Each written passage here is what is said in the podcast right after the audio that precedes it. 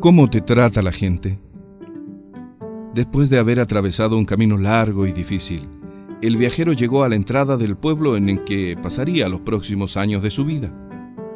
Inquieto sobre la forma de ser de la gente de ese lugar, le preguntó a un viejo hombre que descansaba recostado bajo la sombra de un frondoso árbol de cedro. ¿Cómo es la gente en este lugar? le dijo al viejo, sin saludarlo. Es que vengo a vivir aquí, y donde yo vivía las personas eran complicadas y agresivas. La arrogancia y la insensibilidad eran el pan de cada día. El anciano sin mirarlo respondió, Aquí la gente es igual. El viejo siguió reposando. El caminante prosiguió su camino.